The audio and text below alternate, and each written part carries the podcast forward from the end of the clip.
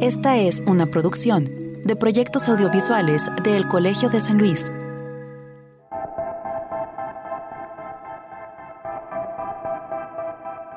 Una leyenda en la página de inicio de una plataforma digital de entrega de comida anuncia. Gana hasta 13 mil pesos mensuales completando solo 240 viajes. Más abajo, en las famosas letras chiquitas apenas se puede leer. Ninguna de las promociones de esta página es una promesa de ganancias futuras. Y es que la tentadora oferta de que una empresa te ofrezca la tecnología para tener la oportunidad de generar dinero extra mientras manejas tu carro o tu moto en tus tiempos libres, fue revelándose poco a poco como una artimaña que aprovecha vacíos legales para ganar millones a costa de los recursos materiales, el tiempo y el esfuerzo de otros. Para muchos, hacer repartos de comida no es una opción de tiempo libre, es su única fuente de ingresos. Para ellas y ellos, seguramente es complicado verse como socios o emprendedores. La realidad les ha mostrado que más bien son trabajadores sin derechos y en constante riesgo. Ante la apatía y la omisión de quienes se supone deberían abogar por ellos, han comenzado a organizarse para mejorar sus condiciones de vida. ¿Cuáles son las estrategias de resistencia y autocuidado que han emprendido los repartidores en varias partes del mundo? Citlali Mendoza nos habla hoy en Entre Voces de estas estrategias desde el punto de vista de la psicología social, que observa con preocupación otros efectos no tan evidentes de la precarización laboral dominante en este sistema económico. Proyectos audiovisuales del Colegio de San Luis presentan Entre Voces, un espacio de comunicación de las ciencias sociales y las humanidades.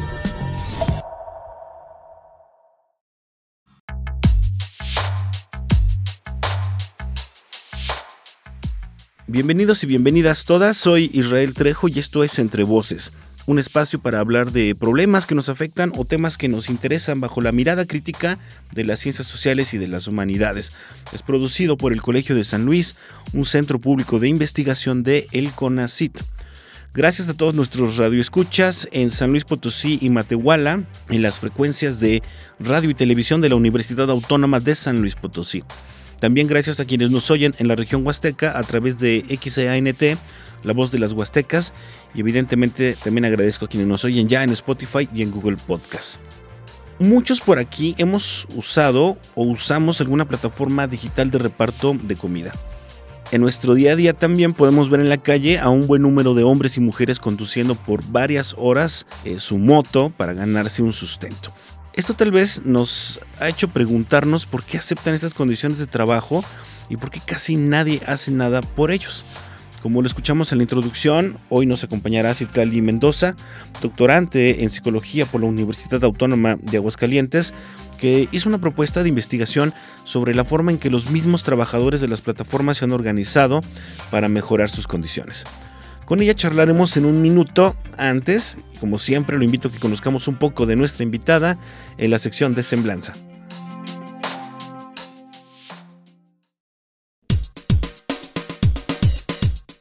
Citlali Mendoza Sánchez es psicóloga y maestra en Filosofía de la Cultura por la Universidad Michoacana de San Nicolás de Hidalgo. Es doctorante en Psicología en la Universidad Autónoma de Aguascalientes.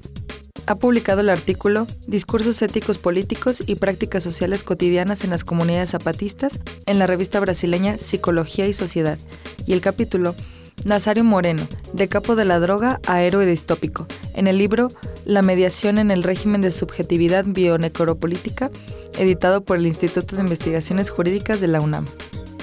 Su área de investigación está orientada a la violencia y los movimientos sociales, Actualmente desarrolla un proyecto sobre acciones de cuidado y resistencia de trabajadores de aplicaciones digitales.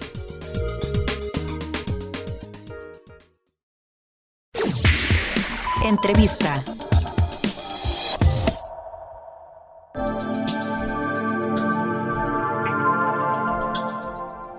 Ahora sí le quiero dar la bienvenida aquí a los micrófonos de Entre Voces. Bueno, conectada de manera remota desde la bella Morelia, este, a Citlali Mendoza. Ella es eh, doctorante eh, en psicología por la Universidad Autónoma de Aguascalientes en un posgrado que es interinstitucional, ahí me explicaba algo.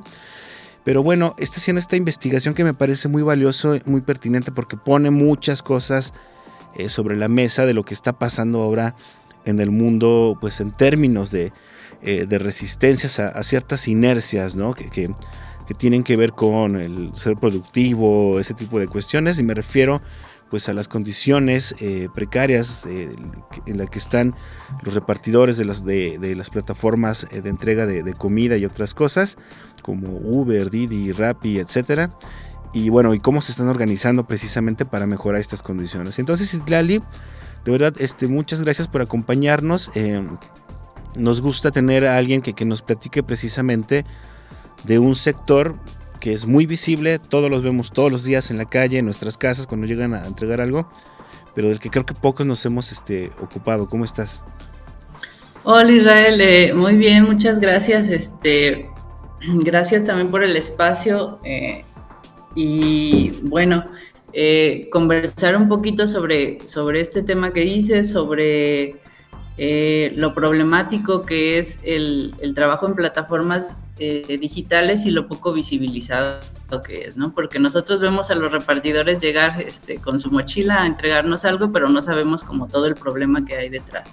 Exactamente, y creo que, que un buen inicio sería irnos un poquito atrás, ¿no? Estas plataformas pues, en realidad no tienen tanto tiempo que aparecieron en, nuestra vida cotidiana, ¿no? Eh, pero sí me acuerdo mucho, que aparecieron, bueno, la primera que yo me acuerdo bien por ahí, Uber, por ejemplo, ¿no? Me refiero no al Uber Eats, sino al Uber normal, que manejaban mucho este discurso de trabaja en tus tiempos libres, aprovecha tus trayectos, lleva a alguien y gana algo de dinero extra y básicamente sea tu propio jefe, ¿no?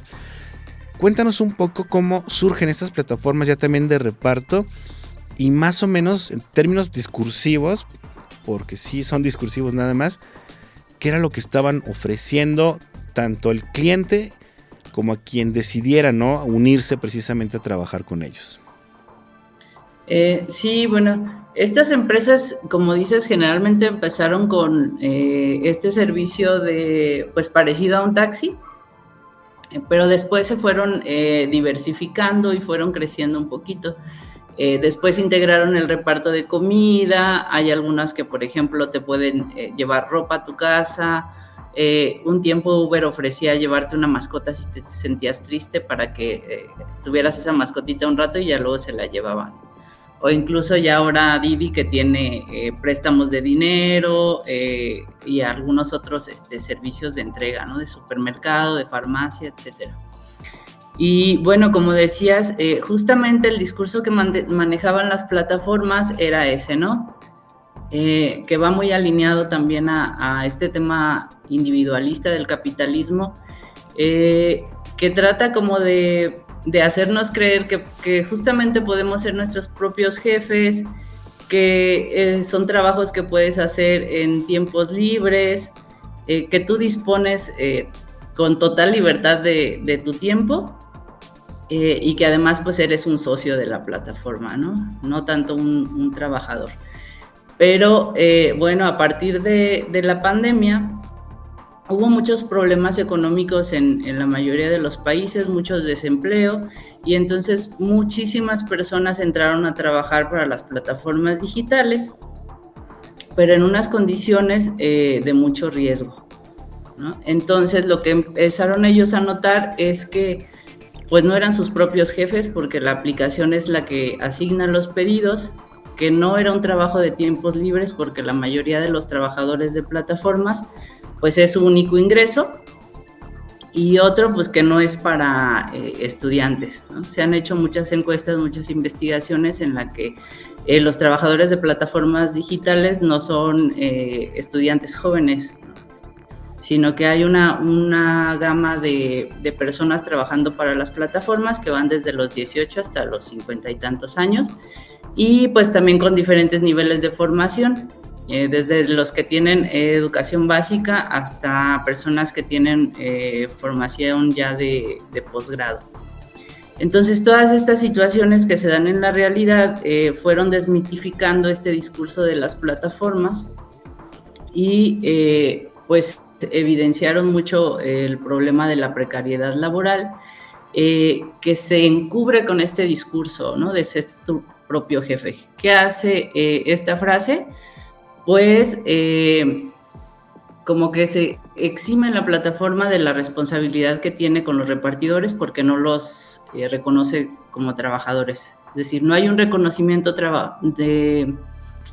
ah, laboral de, ellos, de su función, y entonces eso los hace que estén en una situación de, precariedad muy fuerte porque eh, pues como el contrato que, tienen es de socios, no de trabajadores, pues los hace que estén en una situación de, vulnerabilidad muy, muy fuerte, ¿no? Porque no acceden a servicios de salud, a prestaciones, eh, no hay un horario fijado, no hay un salario base, eh, pues entre otras cosas, ¿no? Que tendría a lo mejor un trabajo eh, formal, digamos, entre comillas. Oye, y platícanos un poco para ponerlo, aterrizarlo un poco más, ¿no?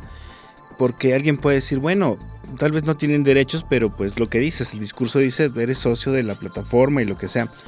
Pero en términos eh, de remuneración económica, eh, Citlali, más o menos cómo, cómo funcionan estas plataformas, qué porcentaje se llevan las plataformas, qué porcentaje se llevan los repartidores y para eh, ubicarlo así en, algo muy concreto, cuántas horas o cuántos viajes tiene que hacer, digamos, un repartidor, pues para tener un ingreso que digamos sea eh, suficiente para pues para sostener una familia o para tener, digamos, a completar el mes, la quincena, etcétera, ¿no? Sí, eh, bueno, en, el trabajo de reparto eh, funcionan, digamos, tres actores, ¿no? Uno es el cliente que pide la comida, otro es el repartidor y otro es el restaurante. Eh, entonces el restaurante, por estar en la plataforma, paga un porcentaje en la plataforma. El repartidor paga un porcentaje a la plataforma y la plataforma como eh, se ha puesto a sí misma como esa labor de intermediación, pues no, hace ningún, ningún pago, ¿no? Eh, sin embargo, pues gestiona esas, esas acciones y, controla eh, cómo se da la, la, dinámica de trabajo.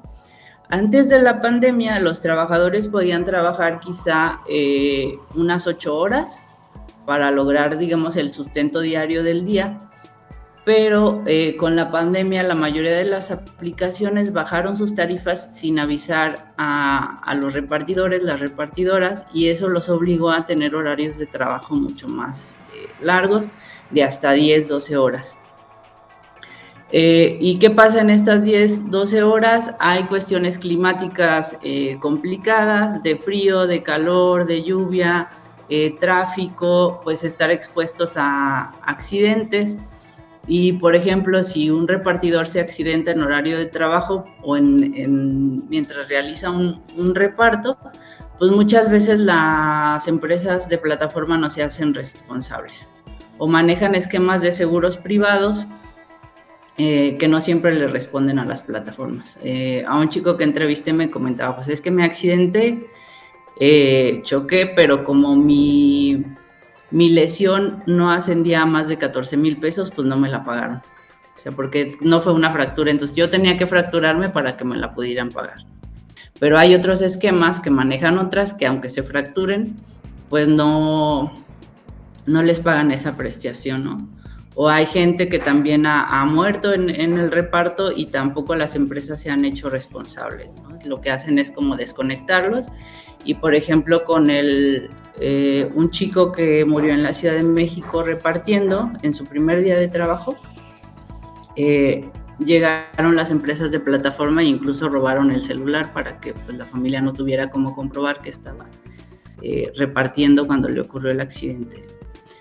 de ahí pues surgió una organización que se llama Ni un repartidor menos en, en Ciudad de México y pues hay muchos casos así, ¿no? Entonces, eh, pues justamente no, no son sus propios jefes, eh, son trabajadores y están expuestos a unos eh, niveles de riesgo muy, muy grandes.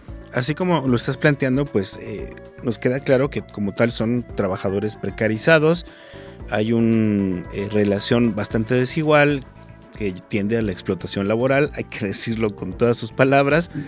y en ese sentido, si te digo, bueno, pues México tiene una ley federal del trabajo, una secretaría del trabajo, eh, cuando se presentó esta situación y empezaron a exhibirse precisamente estas condiciones tan desiguales, ¿cómo actuó el Estado? Más bien, ¿lo hizo? O sea, ¿ha intervenido?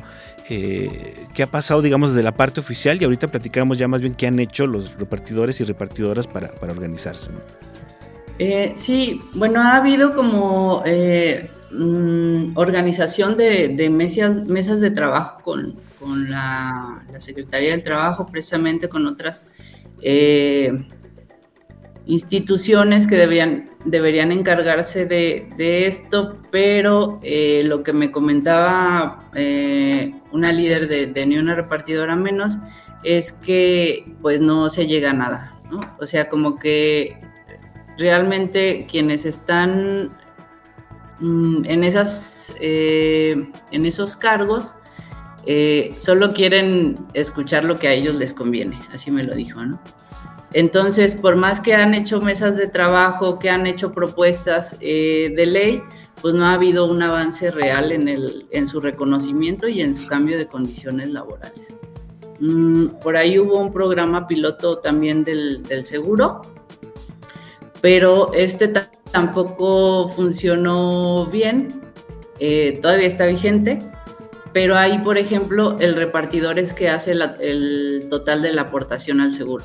O sea, en lugar de que sea tripartita, como generalmente es, o sea, una parte lo paga el empleador, otra el repartidor y otra el Estado, eh, ahí el repartidor se hace eh, total cargo de, pagarse su seguro.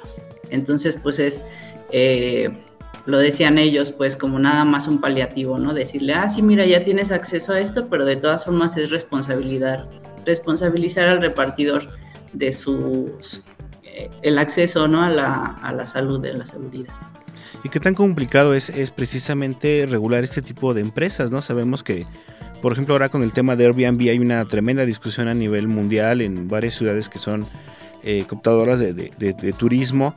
Eh, ¿Por qué se vuelve complicado de pronto a este tipo de corporativos ponerles una regulación, estas obligaciones que deberían de tener con los trabajadores que, están con ellas? ¿no?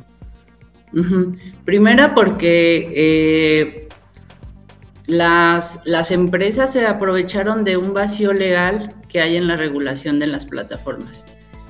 Eh, hay, regulación en, en, muchísimos tipos de trabajo, pero en el trabajo en plataformas, como era relativamente nuevo y no se había legislado, pues las empresas se aprovecharon de ese vacío legal. Por ahí algunos eh, gobiernos federales de distintos países les pusieron como un impuesto para poder trabajar, pero eh, en otros casos pues ese impuesto o la regulación que tenían que hacer pues se lo brincaban porque había como negociaciones y bastante corrupción. Eh, salieron por ahí los Uber Files, donde el gerente de, Uber renunció y entonces filtró un montón de, de, información y dio algunas entrevistas pues señalando y diciendo cómo ellos habían eh, pues acordado con algunos gobiernos de algunos países eh, la forma en, la que los iban a dejar trabajar eh, sin hacerlos pagar algún tipo de impuesto o estar sujetos a regulaciones. En México, más o menos, ¿cómo, cómo ha quedado todo esto? Oye, eh, sabemos que se han intentado regular y incluso algunos estados, ¿no? A nivel estatal también han intentado por ahí meter algún impuesto, dependiendo de, la ley estatal de, comunicaciones, lo que sea. ¿Cómo está más o menos en México esta situación? Sí, en México también, eh, como te decía, hay muchos intentos de regulación y es como, como muy diverso porque luego muchos estados tienen como... Mm, como movimientos diferentes también dependiendo del activismo que haya de parte de los repartidores. Entonces, eh, lo que me he encontrado es que hay muchísimas diferencias, hay muchos intentos de regulación, eh, muchos no han funcionado, hay eh, intentos de, alianzas, por ejemplo, con, instituciones de seguridad, pero también pues las instituciones no les han respondido de la mejor manera a, las, a, los repartidores. Entonces eso está como en un terreno muy, muy movedizo ahorita.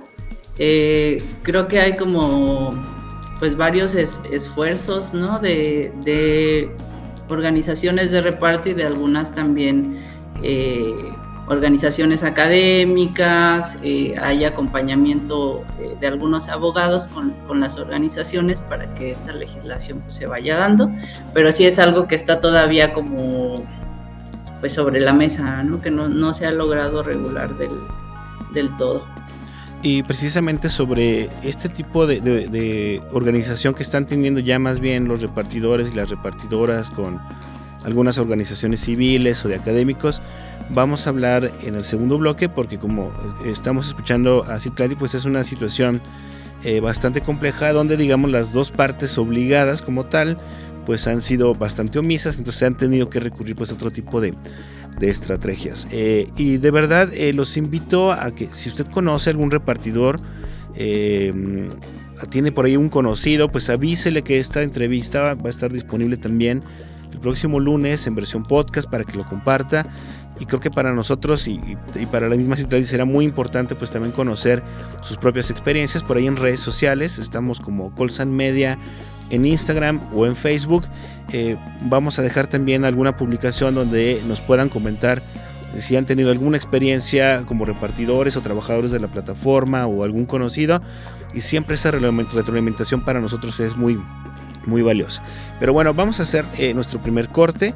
Les recuerdo que está Citlali Mendoza charlando con nosotros acerca pues, de las estrategias eh, de resistencia y de autocuidado de los repartidores y repartidoras de plataformas de reparto de comida. Eh, sobre este tema ya en específico vamos a ahondar más en nuestro segundo bloque.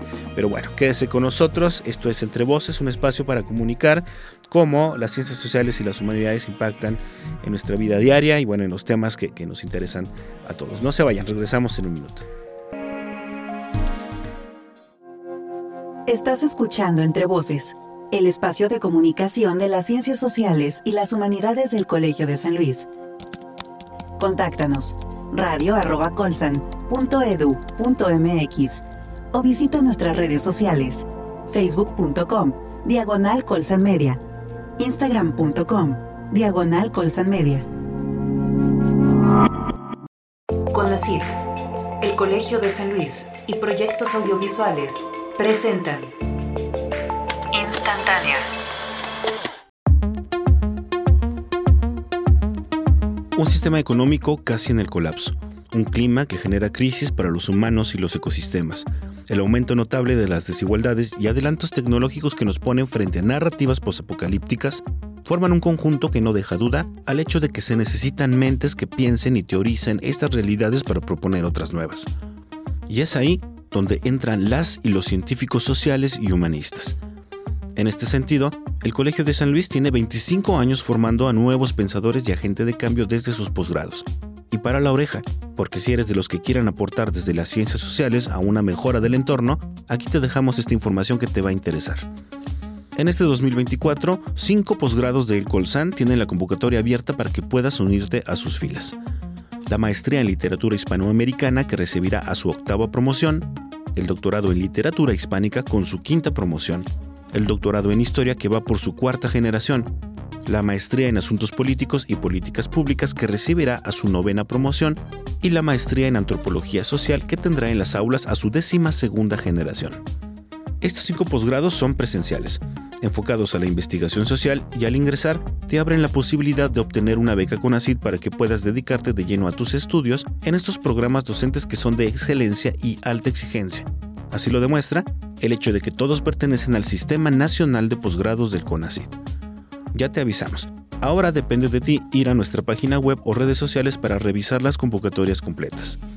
Las fechas límite de entrega de documentos se acercan. Son el 30 de abril para el doctorado en Historia, el 13 de mayo para la maestría en Antropología Social, el 17 de mayo para la maestría en Asuntos Políticos y Políticas Públicas y la maestría en Literatura Hispanoamericana, y el 24 de mayo para el doctorado en literatura hispánica. Aún tienes tiempo. Únete a la comunidad de estudiantes de El Colsan y sé parte y aporta para lograr el cambio que tantos queremos.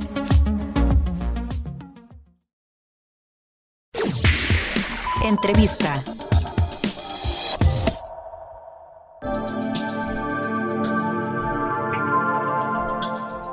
Estamos de regreso en Entre Voces, un espacio eh, para eh, comunicar cómo las ciencias sociales y las humanidades impactan no solo en la solución de, problemas que, nos quejan a, varios, sino también nos ayudan a, mirar algunos eh, temas eh, de interés o algunas otras problemáticas de una manera más profunda y mucho más crítica, ¿no? Precisamente desde un enfoque desde las ciencias sociales y de las humanidades. Es un programa que es producido por el Colegio de San Luis, un centro público de investigación del el CONACID dedicado precisamente a las ciencias sociales y a las humanidades. Yo soy Israel Trejo y de verdad agradezco mucho a quienes eh, siguen con nosotros en este segundo bloque, ya sea en las dos frecuencias de Radio Universidad, tanto en la capital potosina por el 88.5 de FM y también a quienes nos oyen en Matehuala por el 91.9 eh, de FM y en algunas otras partes del altiplano potosino. Gracias también a quienes nos oyen ya en la región huasteca. Eh, desde hace un par de semanas estamos transmitiendo a través del 770 de AM en esta eh, famosísima estación XEANT, La Voz de las Huastecas, que sabemos que llega pues a varios municipios, no solo de la Huasteca Potosina, sino también de la Huasteca eh, Tamaulipeca, de la Huasteca Veracruzana, hidalguense. Y pues bueno, de verdad nos da mucho gusto poder también conversar y dialogar con, con todas las personas de, esta región. Y evidentemente también muchas gracias a quienes nos escuchan ya en eh, versión podcast en Spotify o en Google Podcast. Ya les comentaba antes del corte, si les está eh, gustando o interesando la entrevista que tenemos hoy, el próximo lunes estaré ya por ahí en las plataformas para que la pueda eh, escuchar nuevamente y la pueda compartir, ¿no? Me parece que, mucho del, esfuerzo que hacemos aquí es precisamente para que la gente se interese en algunos temas y los vea de una manera distinta y pueda formarse también como una, una masa crítica mucho, mucho más eh, sólida y digamos en cierto sentido empoderar a las personas a través del conocimiento que se genera en el Colegio de San Luis y en otras instituciones académicas, como es el, caso de la entrevista eh, de hoy donde nos acompaña Citlali Mendoza. Ella es doctorante eh, por la Universidad Autónoma de Aguascalientes está haciendo eh, un posgrado, precisamente un doctorado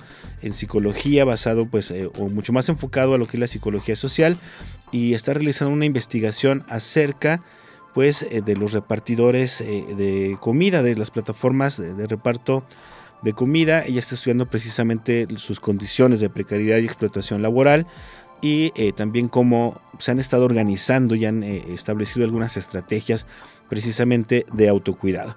Y bueno, eh, Citlali, para seguir con, con la charla, eh, precisamente creo que, ahora sí me gustaría entrar de lleno a este tema, ¿no? Ante estas omisiones que, nos has dejado claras en el primer bloque, de los que deberían tener pues, la obligación de, cuidarlos como tal. Eh, ¿De qué manera comenzaron a organizarse los repartidores para mejorar estas condiciones? Sé que debe haber una gran diversidad de formas de resistencia alrededor del mundo porque esto es un fenómeno mundial, está lejos de ser únicamente de México exclusivamente, pero ¿cuáles han sido las distintas formas en las que han podido organizarse pues para poder mejorar sus condiciones? Eh, sí, muchas gracias, Este, justo como decías, eh, yo creo que las ciencias sociales pues sí tienen que eh, incidir de alguna forma en todo lo que está pasando en, nuestro entorno, en nuestro entorno social y político. Y bueno, también por eso quise estudiar este tema, porque me parece que es muy importante narrar estas historias de, cuidado y de resistencia eh, y pues visibilizarlas, ¿no? Desde, desde donde estamos. Eh, mm, sobre la pregunta, eh, se, como un poco antes de la pandemia ya había algunas organizaciones formadas porque ya se habían dado cuenta los repartidores de lo que decíamos, que no eran sus propios jefes, que no era un trabajo que hacían en total libertad y pues que carecían de condiciones de salud y seguridad.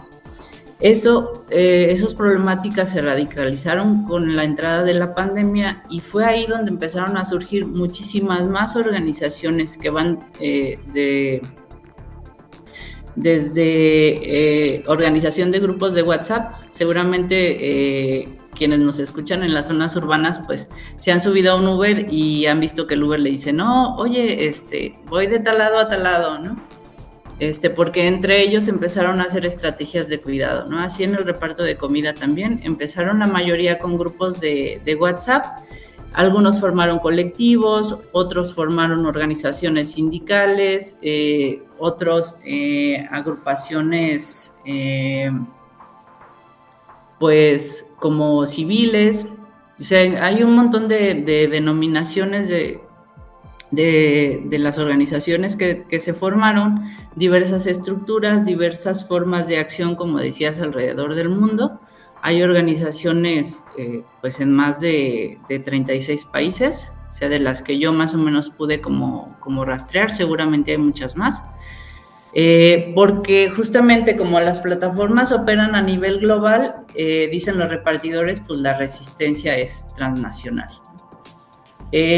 Algo muy bueno que han hecho estas organizaciones es que Así como los medios digitales sirven para oprimir y para explotar y para precarizar, pues también tienen esa grieta de posibilidad eh, de poder resistir y poder cuidarse entre ellos. Entonces, mm, para lo que les ha servido es para conocerse entre todos y para organizar acciones eh, locales, regionales, estatales y globales. En el 2020, por toda esta situación tan difícil que estaban viviendo en la pandemia, organizaron, por ejemplo, cuatro paros nacionales y un paro, digo, eh, internacionales y un paro internacional en el 2021 en el que pues participaron más o menos 36 países. Eh, y pues también tienen una, una organización que se llama Unidos World Action, que también aglutina muchísimas organizaciones de alrededor del mundo. Eh, incluso por ahí eh, tuvieron también ya un encuentro internacional de plataformas digitales en Bruselas, donde se reunieron líderes de las organizaciones. Acaba de pasar uno en, el año pasado, en abril, en California, donde también se reunieron los repartidores de diferentes países.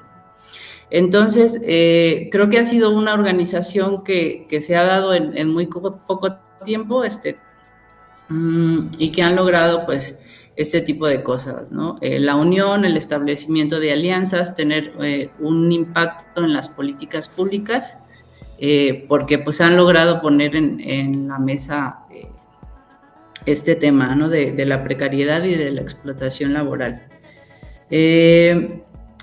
Ah, eso sería como más o menos la, digamos, las acciones globales, pero también hay acciones más locales, eh, por ejemplo, una labor de, cuidado que, es la labor de acompañamiento, mm, que por ejemplo eh, la líder de Ni una repartidora menos, Paola Ángel, me comentaba, que es, eh, como es una organización solo de mujeres, porque las mujeres repartidoras tienen, además de esas condiciones de precarización y de explotación, pues otras formas de violencia en el reparto, como el acoso, eh, el secuestro. Entonces empezaron ellas a tener otras formas de cuidado, que es, eh, por ejemplo, si alguna repartidora va a ir a una zona que no conoce o que está catalogada como peligrosa, es acompañada por otra repartidora o por Paola, que tiene como mayor experiencia, y entonces van juntas a, entregar el pedido. O eh, cuando han sido víctimas de acoso, o por ejemplo, ellas tienen un caso muy fuerte de, una chica que fue secuestrada por un cliente pues las acompañan al, MP al, poner la, denuncia, aunque pues allá son revictimizadas, ¿no? Entonces es como una batalla muy muy fuerte la que están librando también las chicas repartidoras, pero ante eso pues han surgido estas formas de organización, ¿no? Como el, acompañamiento. Eh, esta labor, por ejemplo, también se lleva a cabo por el colectivo Ni un repartidor menos en Argentina, mm, por Néstor Ribeiro, que él, por ejemplo, eh, hace acompañamiento a familiares de víctimas eh, del trabajo de reparto. Entonces también las acompaña cuando hay que ir al juzgado o en alguna acción política que organicen los familiares. Eh, pues hay también como otro tipo de prácticas en, en, el espacio o lo que llama la investigadora Rosana Reguillo el espacio público expandido, que es eh, este espacio digital eh, del que se han apropiado los repartidores eh, para llevar a cabo sus labores de, cuidado y de resistencia. Es decir, no solo están haciendo prácticas en los espacios físicos, sino también en este otro, otro campo. ahí han organizado foros internacionales, han creado sus propias aplicaciones al igual que material de, divulgación que está disponible en TikTok, en Instagram, en Facebook, eh, sus propias páginas eh, o grupos de reparto. Eh, y bueno, como que sí tienen como un gran, gran repertorio de, prácticas de, de, cuidado. O sea, por ejemplo, también cuando alguien se accidenta, se organizan, ponen un número de cuenta del, la persona que se accidenta de algún familiar para cubrir los gastos, pues que no cubre la empresa ni que cubre el, Estado. Eh, y pues en este sentido, eh, yo quise como abordar este tema como una cuestión de cuidado, porque justo creo que mucho del discurso de, la, de un tipo de psicología y el discurso del capitalismo también es el, el poner al autocuidado como una responsabilidad individual. claro. Y desde la psicología social y desde eh, esta investigación, eh, lo que estoy tratando de hacer es una crítica a ese concepto de autocuidado y eh, decir que el cuidado pues no es individual. apoyándome en, la teorización de, de Care Collective y de Joan Tronto, pues ellos dicen ¿no? que eh, justamente el cuidado eh, es un tema eh, que se debe poner en el centro de la política, pero que también es una cuestión colectiva. si yo solo hago labores de autocuidado, de yo este, comer sanamente y hacer ejercicio todos los días, ir a yoga, ir a meditación y, y, todas estas cosas, estoy pensando nada más en mi bienestar, pero no en el bienestar colectivo. Exacto. Entonces, lo que ellos proponen es ir más allá de eso, ver al cuidado como, una estrategia colectiva. Oye, eh, aquí lo, que me brinca evidentemente es que eh, finalmente este tipo de organizaciones se dan, como ya lo hemos mencionado otras veces en esta misma charla, porque alguien no está haciendo su trabajo, ¿no? O sea, ¿qué pasa con estas eh, políticas precisamente? Eh, se supone que el Estado existe para algo y debería de ofrecernos seguridad, eh, condiciones de bienestar, ese tipo de cosas. Este, pero ¿qué pasa a nivel mundial con, con esto, Citlali? Porque sí vemos este, este, tipo de situaciones que están muy bien ejemplificadas con el caso de los repartidores y repartidoras cada vez más presentes, ¿no? Como retrocesos en temas de derechos laborales, de precarización del trabajo, de explotación laboral, ¿no? Sí, sí, más bien lo, que hemos notado es que hay como una... Hay una crisis de, la democracia, hay una pues muy, un muy mal funcionamiento del, del, Estado, como una crisis del estado del bienestar, ¿no? Lo que podríamos llamar el estado de bienestar. Eh, y también es como una, una tendencia global. O sea, eh, ¿quiénes de nosotros podemos decir que, tenemos un trabajo o lo que la OIT dice que es un trabajo decente, de que te tiene que dar eh, un, salario pues digno, ¿no? Que te alcance para tus gastos, que además pues te haga feliz, te guste, que además pues tengas vacaciones, prestaciones y, y pues que además te deje tiempo libre este, de esparcimiento, ¿no? Eh, ¿Quiénes eh, tenemos eso? Pues no sé, eh, yo no conozco a nadie, ¿no? Pero justamente creo que es como una, una tendencia global, ¿no? O sea, justamente como que todas las condiciones laborales de alrededor del mundo se han estado precarizando cada vez más. Y pues en, los trabajadores de reparto se ve todavía más y es más radical porque ellos ni siquiera están eh, reconocidos como trabajadores. ¿no? Por eso es una de sus demandas principales y por eso también han hecho muchos procesos eh, judiciales eh, y legislativos en contra de las plataformas digitales. Oye, ¿cómo han reaccionado las plataformas? ¿no? Porque me, supongo que no lo han tomado muy bien, que digamos, seguramente ha habido resistencias, ¿no? Sí, hay, muchas resistencias. Eh, a la fecha yo tengo el dato de 11 países en los que es, eh, se han dado como estas demandas de parte de los repartidores hacia la aplicación. En la mayoría se ha reconocido eh, la presunción de laboralidad, pues, basándose en, los hechos, ¿no? Que es eh, que la plataforma asigna el pedido, que asigna el, costo y el, pago del repartidor, entre otras cosas. Entonces, eh, eso se está haciendo. Eh, en España, por ejemplo, lograron que se aprobara la ley Rider, que ya los reconoce como trabajadores. sin embargo, pues decía por allá un investigador italiano, me parece, pues hace falta que esa ley se aplique. Claro. O sea, también esta es otra batalla. O sea, sí se puede eh, eh, como enfrentar este problema, intentar legislar, que se legisle, pero después hay que pues ver o vigilar que esa ley se, se dé pues en, lo real. Oye, y en estos temas de que sabemos también, eh, hay que decirlo que en el mundo pues si hay personas que están expuestas a un riesgo, eh, son precisamente los defensores de los derechos humanos en general, ¿no? Ha pasado algo similar, ¿no? Me contabas con algunas lideresas de, repartidores y repartidoras, ¿no? Sí, sí, justamente eh, las reacciones que han tenido las plataformas eh, en algunos casos han sido muy extremas porque hay líderes de organizaciones que han recibido eh, amenazas de, muerte, eh, persecución. Eh, en la mayoría pues aprovechan como estos eventos públicos para, para, las amenazas o los amenazan por redes sociales o incluso algunos pues los persiguen. uno de los casos más fuertes es el caso de Carolina Evia, que ella estaba en, en un sindicato de, Colombia, en la unidad, y allá eh, empezó ella a hacer activismo y luego le empezó a, perseguir la empresa Rappi.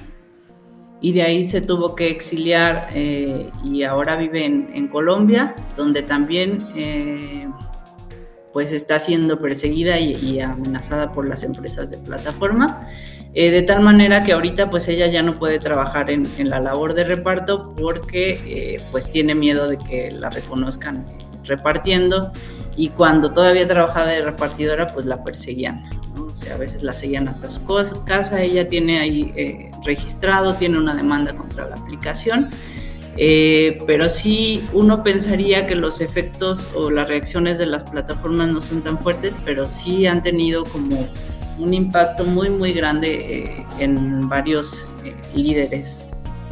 Oye, fíjate que ya se nos terminó el tiempo y de verdad me quedo con muchas cosas en el tintero, pero todavía tenemos un par de minutos y sí me gustaría como cierren, ¿no? Porque creo que al final de cuentas el caso de los repartidores ejemplifica muy bien algo que es lo que tú estás tratando de decirnos en tu tesis que tiene que ver justo con los cuidados, ¿no?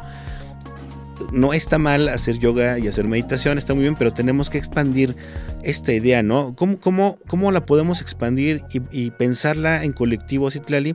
Sobre todo cuando estamos en una cultura y en un sistema donde tenemos muy normalizadas este tipo de prácticas de, de autoexplotación incluso, eh, y difícilmente vemos que el hecho pues de, tener derecho al tiempo libre, al ocio y eso, lo vemos a veces hasta como algo que nos genera culpa, ¿no? Sí, sí es, eh, son implicaciones fuertes porque como dices, eh, hay un sistema que te está diciendo que tú eres responsable de ti mismo, que tu malestar e, es, responsabilidad tuya cuando hay un sistema que está generando todas esas esos impactos, ¿no? O sea, hay un sistema que está generando las, laboras, las condiciones laborales que tenemos, las condiciones políticas, las condiciones sociales, hasta las condiciones en la infraestructura de nuestras ciudades. O sea, yo me acuerdo que cuando viví en San Luis fue la época que más deseé un carro porque esa ciudad no está hecha para los peatones. Cosas así, ¿no? Entonces, entender esto, ¿no? O sea, que nuestro malestar no es, no es individual, pero que también hay estrategias colectivas como las que están haciendo los repartidores. O sea, si tú tienes eh, un problema, siempre como creo que eh, su ejemplo nos puede ayudar mucho de cómo a ellos han establecido alianzas eh, entre los mismos compañeros, compañeras, cómo han tratado de impactar políticamente en, la legislación, cómo han intentado visibilizar en medios digitales, es decir, cómo usar todas las herramientas que tenemos justamente para hacer frente a esa situación eh, política en la que todos estamos, mm, pero desde eso, ¿no? O sea, desde un tema de ver el cuidado como eh, una estrategia colectiva, eh, política, que nos puede traer bienestar a, todos.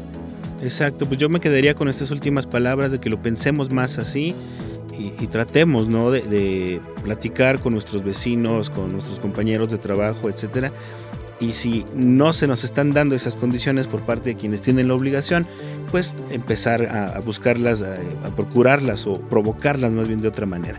Pero bueno, Citlali, muchas gracias, ¿eh? de verdad es una, charla muy interesante. Este, yo creo que, a mucha gente que la, ha escuchado le va a quedar ahí un una reflexión sobre, eh, cómo estamos asumiendo nuestro papel en este mundo como personas y como colectividad sobre todo. Entonces agradezco el que, el que te hayas dado un ratito para platicar con todos los radioescuchas de Entre Voces. muchas gracias a ti por el espacio y muchas gracias también a quienes nos acompañan eh, escuchando. Bueno, y pues mientras eh, tanto, yo los quiero invitar ya pues, a, que cerremos esta emisión de Entre Voces, invitarlos a que nos escuchen eh, la semana entrante eh, con un programa que tendremos acerca de eh, un atlas de infraestructura virreinal en el altiplano potosino, un proyecto también muy interesante y bueno, mi nombre es Israel Trejo, los dejo hasta una próxima ocasión en esto que fue Entre Voces, un espacio para comunicar la importancia de las ciencias sociales y de las humanidades en nuestra vida cotidiana. Hasta la próxima.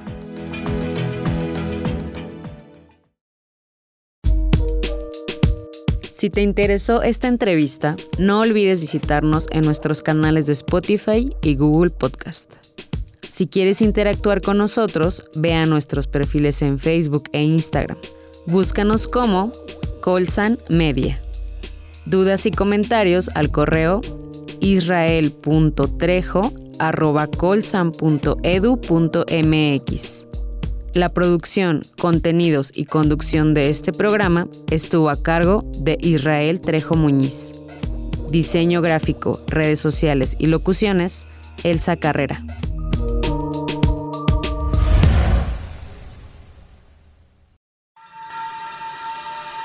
Esto fue Entre Voces, espacio de comunicación de las ciencias sociales y las humanidades. Producción Proyectos audiovisuales del Colegio de San Luis. Conducción y contenidos. Israel Trejo Muñiz. Realización. Lucero Negrete Espino.